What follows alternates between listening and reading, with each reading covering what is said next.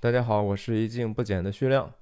科恩兄弟的《Fargo》冰雪暴或者雪花膏离奇命案是我最喜欢的电影之一。上一期节目我编造了十个理由哈，跟大家安利这个电影为什么值得反复的观看。那从这一期开始呢，我打算进入更多的细节，去聊一聊故事背后更多的巧思和一些寓意。那《Fargo》这个电影是一个真的是充斥着谋杀、勒索、绑架，然后有很多血淋淋的一些场面谋杀，但是也有一些温情的，让人觉得温暖和值得回味的地方。我觉得科恩兄弟非常巧妙的给我们展示了这样的一个道理哈，就是这个世界啊，真的是充满了邪恶和危险。而这种危险呢，其实并没有离我们很远，还不只是说我们身外的这种环境和你不熟悉的恶人，而是这种邪恶和愚蠢呢，其实也多多少少深植在每一个人的心里头哈。在合适的时机，有可能当你自己不够警觉的时候，这些东西就会被激发出来，以至于自己去做一些。伤害自己以及伤害别人的事情，在圣经的创世纪里头，四章七节哈，这是一段关于亚伯和该隐的故事。上帝就对这个杀了他兄弟亚伯的该隐说：“如果你要是做的不好，罪就伏在门前，他必恋慕你，你却要制服他。”这我觉得就是这个故事。很巧妙，几乎不留痕迹的想跟我们讲的一个信息。我认为我分享的这个东西，不一定是只是针对呃骨灰级的科恩或者 Fargo 影迷的，而是说任何我觉得对人性本身还存有一些好奇甚至怀疑，不管你是乐观的也好，悲观的也好，对这个世界到底是怎样的，还充满着一些疑问，我都觉得。Fargo 是一个很好的一个文本，能够让我们更好的了解自己和世界的一个机会。那，呃，我分享的时候，我一定会做出来很多的，我觉得过度的解读，然后可能也会有时候，呃，比较啰嗦吧，因为我并没有完全是一个 script 好的一个东西，很多时候是随机分享的。那肯定也会有一些错漏，有一些，就请大家担待吧，好吧？那我们就进入这个正片的这样的一个分享。那我分享的方法呢是这样，我会拖译这个视频，呃，拖译这个电影，但是我不会去放出来声音。我觉得，因为电影本身的这个形态是一个声音和画面结合的这样的一种艺术形式。如果我要是那样放出来，我觉得多多少少我是在榨取人家别人的创作，哈。我觉得用这样的一个静态的或者跳跃的这种图像就够了。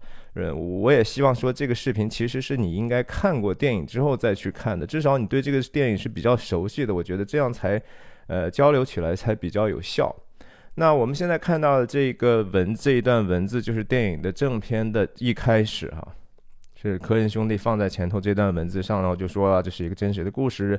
这些在电影里头发生的事件是发生在明尼苏达一九八七年。然后，在幸存者的这个要求之下，所有的名字都改变了。然后出于对死者的尊重，然后剩下的东西，它怎样发生就怎样被讲述了。如果按照这个字面意思去理解其中的任何一句话，哈，你都会发现是错误的。因为这个，首先它并不是一个所谓的根据真实事件改编的，而电影更不可能是 exactly as it occurred。哈，电影采用的是一个上帝视角，它怎么具体发生的，只有说上帝知道，所以没有任何电影人，包括纪录片的创作者，能够还原任何生真实生活中的一个全貌。那我们逐句分析吧。首先。第一句话，这是一个真实的故事哈。我觉得科恩兄弟说，他在采访里说的很清楚，就是说我们就是想 take advantage，借用这样的一个所谓根据事实激发创作的这样的一种概念。但是同时呢，就是他说我们不需要一个所谓的真实的事件去做一个真实的故事。说白了就是说，故事本身就是一种具有虚构性的、具有延展性的这样的一种存在。故事不一定所有的东西去都需要基于事实，但是。这是一个真故事，就是说，这同时也是科恩兄弟的一个文字游戏哈，就是说，我们这故事啊才叫故事，这才是真正的故事哈。其他的故事呢，其实就是你就讲了一个事儿而已，你不具有这个所谓 moral of the story，你没有道德的寓意或者故事的寓意。OK，第二句话，这是。字面意思上是假的，但是你没办法说他是说谎，为什么呢？是电影的故事里头是有受到两个真实事件的一些激发，一个就是说在六七十年代的一个汽车保险、汽车的这个贷款业务的诈骗案，和影片里发生的几乎差不多，但是那个不是一九八七年。另外一个就是说这个用这个碎木机碎尸的这个场景也在美国发生过，但那发生在。康涅狄格，而不是明尼苏达。但这个话，同时我为什么说你没办法说他是撒谎呢？因为这个其实的意思是说，科恩兄弟自己说，我们一九八七年在明尼苏达的时候，我们脑中孕育了这些事件，这些事件在那个时候进入我们的脑子，发生在我们的脑子当中。哈，第三段，在这个幸存者的要求之下，名字被改变了。首先，幸存者可以是在影片当中故事里没有死亡的人。当然，最明显的、最主要的、显著的角色就是女警官 Margie。然后包括她的丈夫 Norm，哈，这些都可以说是整个这些事情的幸存者。但同时，我觉得这个幸存者的意思还包括科恩兄弟称自己是幸存者。我们知道，就是在创作的时候，有时候人真的是觉得脱了一层皮，哈，觉得是说从死里复活、死而复生的这样的一种过程。所以在在他们创作的过程中，很多这种故事和脚本，其实沿着一个他们过去一开始下笔之前没有想象过的一个方向和意义去了。创作者在这个过程中，其实在不断的赋予这些故事和角色以新的意义和方向。当整个在两个人互相 check 的环境中完成了这个剧本的时候，其实他们发现可能。最后呈现这个结果和初衷是大相径庭，反而可能更有意义。这其实不也是创作的一个真正的美妙的地方吗？所以我认为，就是说，这个第三段话，科恩兄弟的意思就是说，至少 Margie 和 Norm 等等一些人的名字，哈，是在整个影片创作完结束之后。他们发现新的意义之后，才去给他们重新改名的。然后改的这个名字，我们在后面的这个解读中会逐渐提到，都是非常非常具有意义的。第四段就是说，出于对死者的尊重，其实这个死者的尊重当然可以是对现实里头任何的死，他们参照这些事件的死者的一种尊重，但是更多的时候可能也是。在角色当中的这些，为了让这些死者死得其所，哈，或者说让他们的死显出来一些意义，这是出于对死者的尊重。那剩下的被透了 exactly as it occurred，再一次就是这个创作者的一个自我的低调的傲慢的，不是低调的炫耀吧？就是说，这个事情在我们的笔上，在我们的创作当中是这样 occurred 这样发生的哈，我们就这样在前置过程中这样做出来，然后我们在制作的过程中就是严格按照这样的去被讲述的，这样呈现给你们，在后置中，如也就是说，如今观众你们所看到的这个东西和我们。的用意是一模一样的哈，这就是科恩兄弟玩的这样的一个文字游戏，千万不要相信任任何其中的一句话是它的字面意思。OK，我们接下来就进入这个进入白场之后，我们进入了一个一开始其实你根本就不知道这是什么哈，它它也确实是没有任何信息，只是有一些影片制作的信息，在这个时候真正的信息开始逐渐浮现，我们看到是一个非常低对比度的。能见度很低的一个情况，在这个时候，远呃，我们讲一讲这个拍摄的这个一些幕后吧。就是说，摄影指导 Roger Dickens 其实他们遇到了一个非常大的困难，就是当年一九九五年在拍 Fargo 的时候，这个电影拍摄制组遇到了明尼苏达史上冬天降雪量最少的一年，对啊，所以他们巴不得是要拍雪景，却到处拍不到。跑到加拿大，跑到其他的旁边的这些州去拍。这个开篇的场景是 Roger Dickens 之前看景和科恩兄弟确定的地方，但同时也是也他们已经把机位啊这些整个的这个画幅都已经定好之后，但是这个是他的助手在拍的啊。这个小鸟纯粹是一个非常偶然的入境哈，显得使得这个。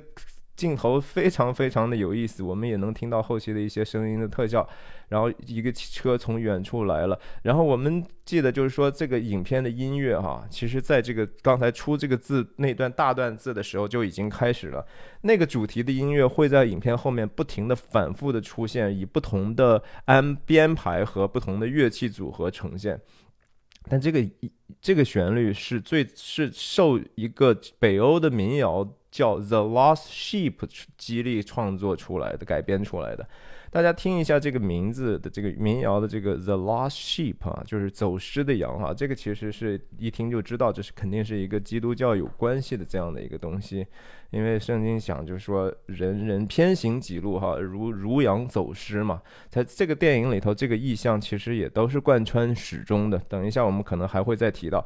那我们看到。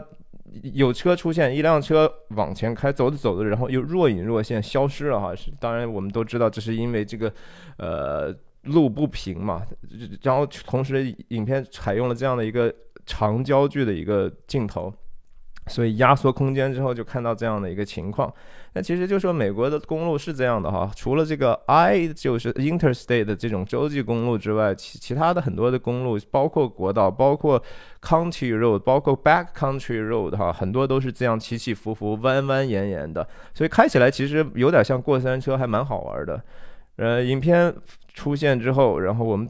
走到这个时候才看到，哦，原来这个地方它是拖着的一个非常大的一个负担，是另外的一个车哈，就是过去了。然后这个时候再转入白场，同时影片的影片的片头片名出现 Fargo，Fargo 这个名词哈，实际上是非常非常值得解读的。就是说，当然在地理上，它是在北达科他州和明尼苏达州边界的一个城市，是属于北达科他州的。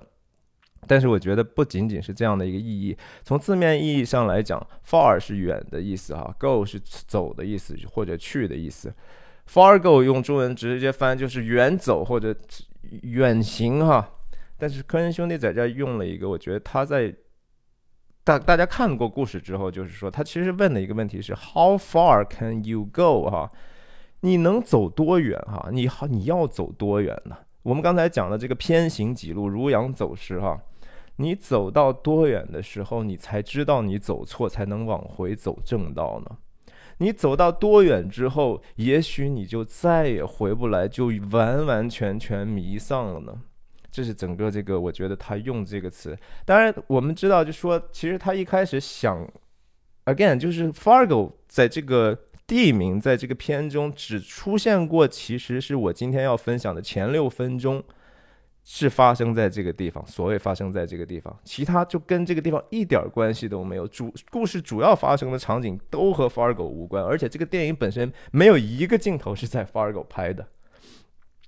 为什么起这个名字哈？Again，就是大家可以想一想，如果要真的以这个故事主线发生的地方的话，应该叫这个 Brainer 哈，就是我穿的这个 T 恤。Brain 脑大脑哈脑子，Nerd 就是那种单筋的哈那种非常固执的非常呃书呆子，不是也用这个词嘛对吧？Brainer 哈就是脑梗哈脑残呀有点用这样的一个片子，如果做做它的片名的话，可能是不太好听哈。但是 Fargo 同时也是听起来确实是比较顺口一点。但是我觉得主要的信息在于，就说你要走多远啊？呃，在我前一段时间也曾经分享过一个叫约翰斯坦贝克的《和查理一起旅行，寻找美国》的这样一本书哈，在这本书里头，美国著名的呃诺贝尔文学奖得主哈斯坦贝克在公路旅行走到 Fargo 的时候，他写了这么样一段话，他说：“如果你打开这个美国的地图，那种对开本的，你就会发现哈，Fargo 刚刚好是位于这个极限这个中缝上头的。”很多的时候因为装订的问题，Fargo 就不在那儿了哈，你看不到这个地方。在这个影片里头，我们看看前面这三个镜头，这是第一个镜头，对吧？我们看到这个车是从从画面的右边往左边开，这个和地图上也是一样的。Jerry 是从这个明尼苏达往这个 Fargo 这边开嘛？然后，但是刚才我们看到的是，我们站在这个车的这前头看到的是这个角度，然后现在到第二个镜头的时候，我们已经在它的侧面了。这个我觉得代表的是一个普通人。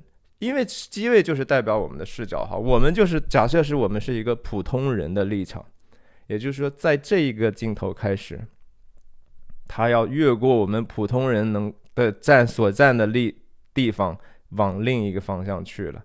如果过去，你像其实在在地理上也是穿。你从明尼苏达再往西去啊，这个地理环境就会变得更加的荒蛮，或者说更多的不确定性和危险就出现了。这个车现在就是在往那个方向去，而且它经过了我们最后能够驻足的这个地方。第三个镜头，我们已经被它甩在身后，只能看到它的屁股，它往一个前头是什么，我们不知道。一片白茫茫大地真干净，往前走了。然后我们看到就是黑场，again，就是我们再次看到。Fargo 这个地名，逗号加北达科他州州名，这是一个美国在标注地理位置基本的一个文法哈。这么短的时间内，Fargo 就出现了两次哈，这不是偶然的，这是真的是为了区隔，提醒大家前面那个片名的 Fargo，think about that，那个东西不是只是一个地名哦，它有有一个其他的含义在里头。那同时，我们在这个第四个镜头里头看到了这个 Jerry 把这个车拖车拖到这个。一个叫梅花 K 的酒吧后面的停车场，这个时候影片的这个调色板就开始出现了，终于有颜色了哈。最最明显的颜色当然就是红色，也就是这个酒吧的霓虹灯和它后面染红的这个颜色。在这个 Fargo 里头，整个的这个红色和白色的这种对比是贯穿始终的哈。白色的雪是不是就象征的就是纯洁？是不是象征的就是无辜呢？雪是一个非常非常低温的，让你感觉冷酷的，其实是可以很残酷的一个东西。在这个影片里头，让你觉得这些有的那么平凡和无辜的人，包括女警官，她是不是真的有那么无辜呢？其实这个问题，我觉得是科恩兄弟一直在叩问观众的。那当然，红色的雪。象征的就是说流流人血哈，象征的谋杀，但是血里头也是有生命的，它同时它是它是有温度的啊，它是它是有一个有这样的一个很复杂的意象的，红色、白色、黑色，这是这个影片的最最最常出现的一个场景基调的颜色。那我们第一次看到 Jerry 这样的一个普普通通的人，穿起穿着也不讲究。然后就这样出现在我们面前，没有他。当他进入到一个这样的环境的时候，没有任何人注意到。你看到没有？这就是摄影的一个，或者是叫米昂森、米张森哈，这种调度的这样的一个精妙。就是这些不只是为了说呈现一个现实感，而且是为了突出他是多么的不起眼。他来到酒吧的时候，没有任何人会看他一眼。那这个镜头，我觉得有几个可以去注意的细节。一个是说，这个角，这个这个上头的这个放冰球比赛的这样的一个电视节目，冰球比赛在这个故事里头会连续出现很多次哈，它是直接是故事的一个小小的道具，我们后面会不断的提到。那在这个左边这个墙上的这个黑板上有一个猪哈，hogs，hogs，这个当然猪是什么样的意象，我相信在很多文化里头都是一样的。懒惰、乐天，然后只顾眼前，只顾享乐，然后一切都是权宜的，没有什么其他的长久的计划和，甚至也无所谓道德和善恶的判断。我们在下一场戏里头会经常大量的出现这样的一个猪的意象。OK，然后这个深交镜头啊，就是说我们看到在这个最远处的这个。端起酒瓶子喝，他用这样的一个动作，其实是 direct 我们的注意力，同时那个地方的灯光也是相对比较明亮的，让我们从看到远远处的这个，这也是 Jerry 的主观视角。这个酒吧本身是一个非常和外刚才上一个镜头就是外界的那种环境形成了一个非常大的反差，从声音上，从各种各种质感上，音乐的出现、色彩和人等等都。给我们一个啊，这里头生命开始就比较生机勃勃的一个地方吧。然后 Roger Dickens 其实并没有在这个场景里头带任何就是真正的所谓的摄影的这种大灯哈，他就是用了一些实际的这种灯泡去把这个当当地的这些原来已经有的这些灯具或者是明照明的东西换了以后，它就形成这样的一个非常高对比但同时很很鲜艳的这样的一个画面。那 Jerry 看到之后。一个轨道往前推，它同时入境。在它入境之前，我们可以数数这个酒桌上的这个瓶子哈，一二三四哈，注意这是两个，五六七哈，七个酒瓶子，空瓶子。然后在这个 Fargo 的影片里头，我们看完的时候，你会发现，就说一共有七个人是死掉了哈，他们的他们的装他们的这个器皿的中间的最重要的东西没有了，就是他们的生命和灵魂吧。嗯，后面是谁，我们慢慢再说。但是请注意这七个瓶子。那这右边的这个这个演员呢，是一个，他其实是一个唱乐队的人哈，他是原来是唱唱摇滚乐的。他和科恩兄弟也合合合作过好几次了。在他本身是不抽烟的，但是这个影片里头呢，他就几乎是只只要出现就一直在抽烟哈，然后自己把自己呛的真的非常的难受，他他是非常不 enjoy 这个过程的。好在就是说他这个角色台词也不是很多。进来之后，整个这这场戏其实。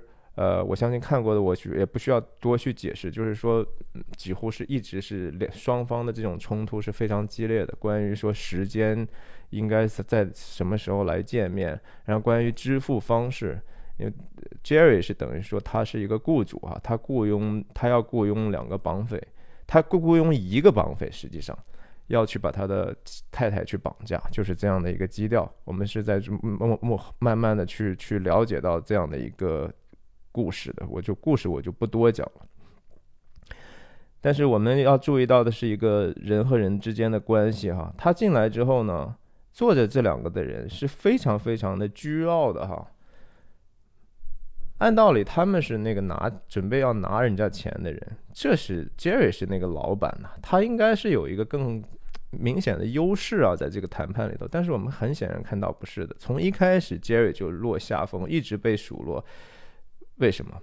其实我觉得整个的这场这一幕戏的道德寓意的支点，就是因为 Jerry 所做的这个事情实在是太见不得人了哈。即使是这个绑匪做这样生意的人，人家也是从心里头觉得非常的鄙视，非常的看不上他的。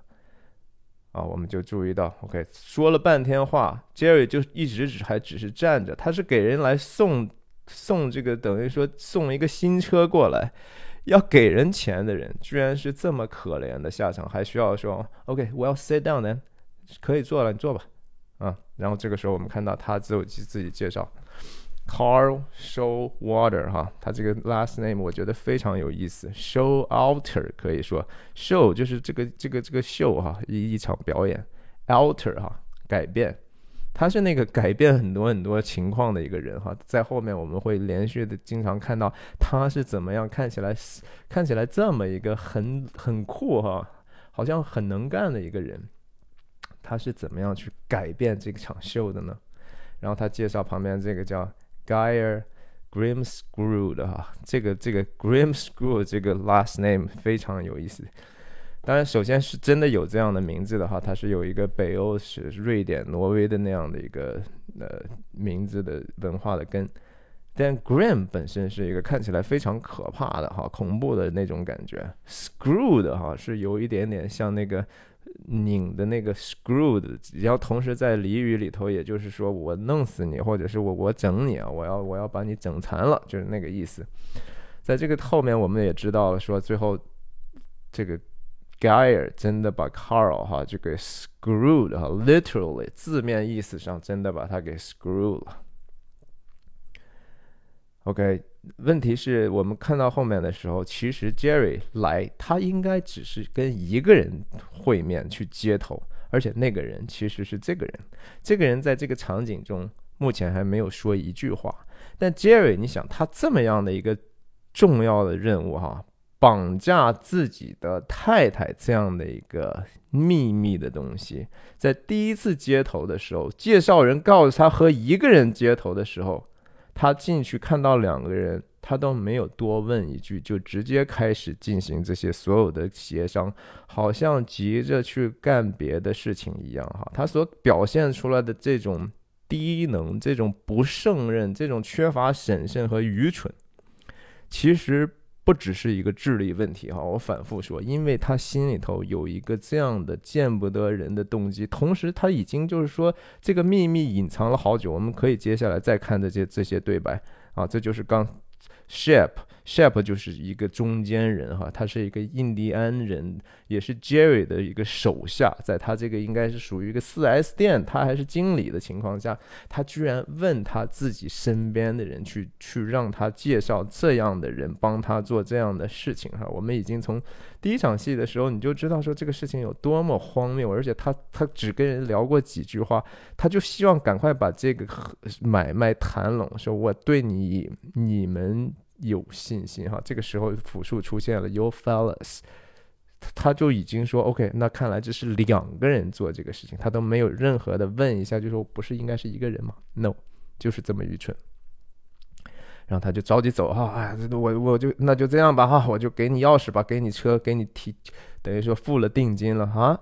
然后人家说，嗯嗯嗯，还没有，啊，当然又谈了一下，就是说怎么支付啊，这个钱的问题啊，解释了一下，还是。整个 deal 非常的 rough 啊，就是怎么就什么事情都没谈就来了，就谈成这个样子。然后两个人这个时候啊，我们看到这儿这这个镜头有意思了。这个镜头，也就是 Green 呃 Guyer 这个角色，一开始不都是靠着嘛，是吧？然后谈到这些基本的。合呃合作的框架谈完之后，我们看到这个他的烟哈，呜从右边飘进来，我们看到整个他的人开始入化了，从右边入化，然后再接上，嗯，他这个时候开始对这个这一场对话开始有兴趣了，什么什么样的对话要开始了呢？OK，再再再有一些其他的 twist and turn 之后，最重要的是说。最重要的信息开始了，然后我们看到这个镜头也开始进一步推的更离他们更近了哈，我们也的好奇心也要被拉进这个场景了，轨道推到最最顶端了。OK，问题是什么呢？这个东西没有道理啊！两个绑匪哈，他们超乎自己的利益之上哈，开始质疑他们所做这个事情的合理性了。你说多么了不起啊！你按道理你赚个钱不就完了吗？No，但是人就是这样的哈，这还不是道也有道的问题，而是说两个干这样肮脏买卖的绑匪啊，他们也会觉得说你怎么就要绑架你老婆呢？这个东西没有道理。你看这个他多么不爱去跟人去有任何互动的一个人，这个时候居然弓起身来要听一听呀，怎么回事嘛？Jerry 还在 defend 自己哈。你要绑绑架你老婆，自己老婆，嗯，对啊，对啊，嗯，就这么简单哈。这个人就是说，对啊，这好像这个事情别人不应该有任何的好奇和疑问吗？然后卡尔啊，他都没有想到他会这么回答，就是 Yeah，你，我的意思是，对吧？你要给我们，你你你一共要付多少？八万的赎金。然后你给我们四万，你留一半儿，这什么意思嘛？对吧？这这句话台词非常的生动。It's like robbing Peter to pay Paul，哈，Peter 和 Paul 是基督教的两大圣徒嘛，哈，彼得和保罗嘛，你们这是一伙的，你你你抢了彼得来去去去给给保罗，什么意思啊？你不是一家人吗？对吧？没没有道理啊。然后这个时候他。虽然很不情愿，但是他要开始解释了。OK，这个不是我要掏这笔钱的哈。你看他这个样子，在这个时候真的是我们观众就再也没有办法和他有任何的同理心了哈。这就是已经把一个令人憎恶的角色，通过简简单单的不到一分钟，我们就已经明白这个人有多么成问题了哈。看，然后就说，我太太很富的。你说这一句话哈，就是这么简简单单几个字哈，这里头信息有多么丰富？你怎么会想象到一个人，他谈论他太太就和谈论一个他不认识的人一样？他在面对一些他根本都不认识的人谈他太太，是当成一个外人在谈，而且这么私密的一个事情，透露的外人一个信息就是，他和我是根本是两回事儿。你按道理。夫妻不应该是一体的吗？你们的财富不应该是彼此分享的吗？这句话，我太太她很富的，再加上她的爸爸是真是好富呀。然后我现在有点小麻烦，I'm in a bit of trouble，真的是小麻烦吗？当一个人哈都已经。为了一点点的钱，哈，愿意和外人去用这样的一个方法去想办法搞一点钱给自己的时候，哈，没有比这个更大的麻烦了。真的，钱的麻烦，哈，都不是麻烦。这个是也是这个绑匪和我们观众一样想不通的地方。OK，Carl 这个时候就问：啥麻烦嘛，对吧？什么样的麻烦还就几万块钱？那个麻烦我都觉得，说实话没有这么大嘛。潜台词。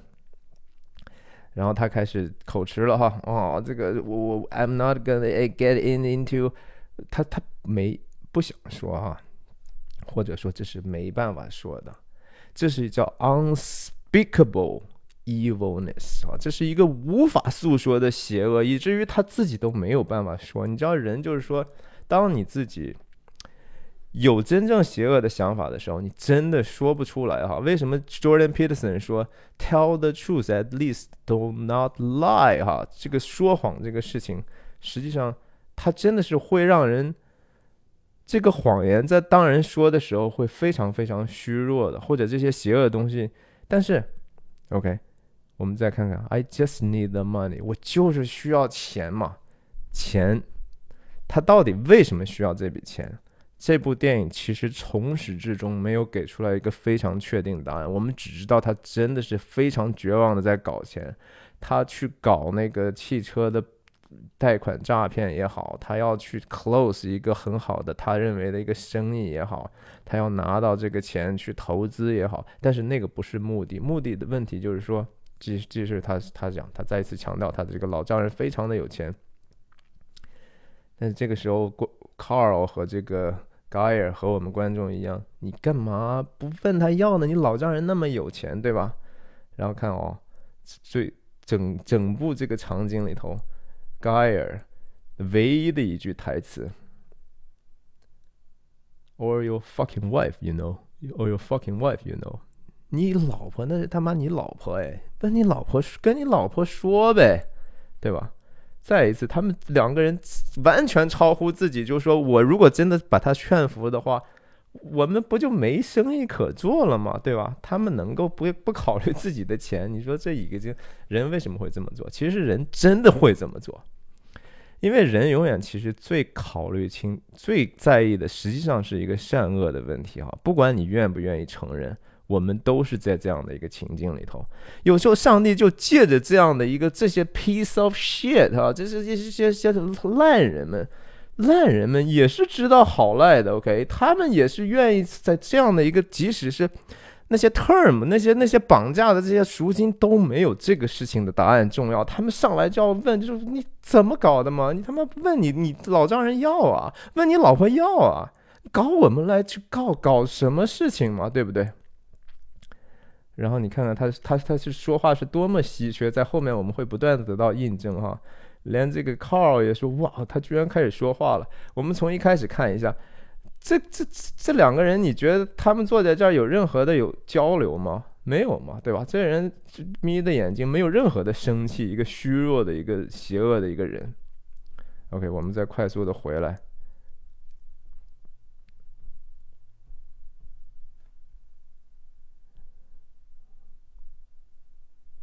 回来之后，OK，他又说了一句：“It's all part of this。”说不出来，你知道吗？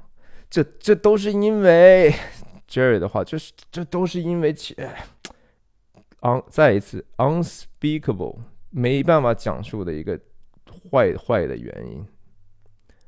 然后他说，很简单的说，就是你看，他们不知道我需要这笔钱干嘛，他们不知道我有这样的需要。然后呢，即使他们知道了的，我也拿不到。这个我们会在后面看看他，就是说他的老丈人是样什么样的一个人，我们就慢慢知道了。但是即使是那样哈，Jerry 所做的这个事情，他的生活怎么能够活成这样的一个东西？首先，他存在一个他的家人连他老婆都不知道的一种需要哈，这个本身就是已经 go too far 哈，这是已经是走的太远了。OK，其次他。没有办法得到他们的任何的信任。从这个第一幕戏，我们也可以很用普通人的朴素的价值判断，你都觉得说，对啊，如果是你有这样的家人，你会给他任何的信任吗？然后他想一句话把他说掉，就是哎，this 啊，these personal matters，就是个人的问题。哇，你这个个人的问题可是大了去了哈！你看，连 Carl 都都开始 personal matters。这你这算是个小事儿吗？这是个个人，呃，OK。然后这个时候他看到说，哎呀，也许我这样就能混过去哈。他这一辈子很多的时候都是在想办法混过去。然后 Carl 就最后说：“你看，你让我们帮你干这个事儿，然后你都不可能够跟我们讲 you want you want。但是他在讲这个过程中啊，Carl 可能多多少少开始想到，呀，我们如果真的把他退劝劝退的话。”我们不就拿不到这车，也拿不到那四万块钱了吗？对吧？他开始犹豫了。You won't，你都不告诉我们，他也不想把他追得太狠。看这个时候，这个 Guy 开始也想到了，虽然他很 slow 很慢，但是他一想，哎，你别再问了吧，是吧？你再问他，他真的不干了，咱们有什么好处呢？哎。这个时候，其实 Jerry 心里头开始看到希望了。他真的再不需要去被这样的灵魂拷问了。最难过的事情，其实就是面临的这样的一个，连一个干这样生意的人，其实都在道德上啊，对你一个非常非常鄙视。OK，fuck it 啊，算他妈算球了吧。然后咱们看看那车吧。OK，这个场景就是第一幕的场景。其实就是这么一个几分钟的一个交代整个影片的 premise 哈，故事的前提的时候，其实已经透露出来非常非常丰富的这样的一个信息，而且这种信息是细思极恐的一些信息哈，它真的是说它有极大的合理性，同时又有非常多值得我们自己去反省的地方。今天呢，我就分享到这儿。下一幕开始进入 Jerry 和他太太 Jane 的家，再见。